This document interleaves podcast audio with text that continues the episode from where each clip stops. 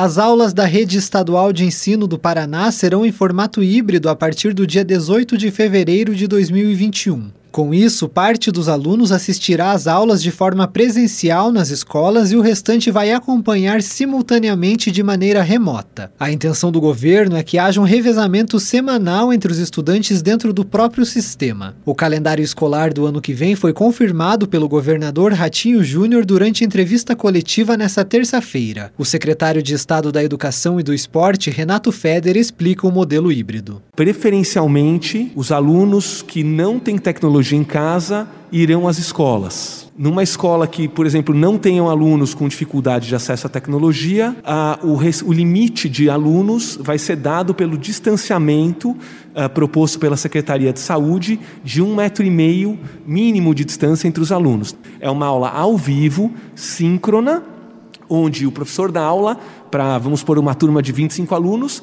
sendo que alguns estão presenciais dentro da sala de aula e outros estão em casa, mas interagindo com o professor a todo momento. De acordo com a secretaria, os colégios vão adotar as medidas do protocolo de prevenção contra a Covid-19, seguindo o mesmo modelo já usado no retorno de atividades extracurriculares no fim de outubro.